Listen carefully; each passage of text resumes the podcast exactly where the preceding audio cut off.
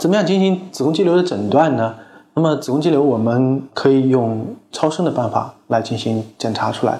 那么其他的一些方法呢，还有包括像核磁共振，还有像宫腔镜、腹腔镜这些诊断的一些办法。但是通常而言呢，超声是我们诊断子宫肌瘤最为常用，也是最为有效的一个办法。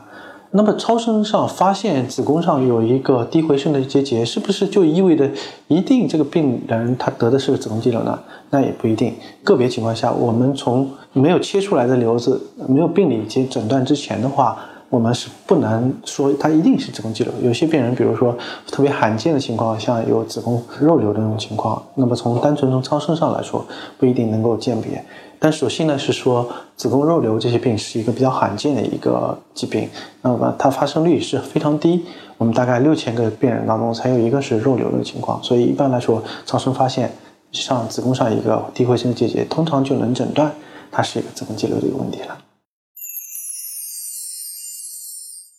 听众朋友们，大家好，我是龚晓明医生，我的新书《给身体的情书》出版了，这是我第一本的书。新书呢，在当当、京东、亚马逊等网上书店以及全国的新华书店均有销售，献给广大的女性朋友们。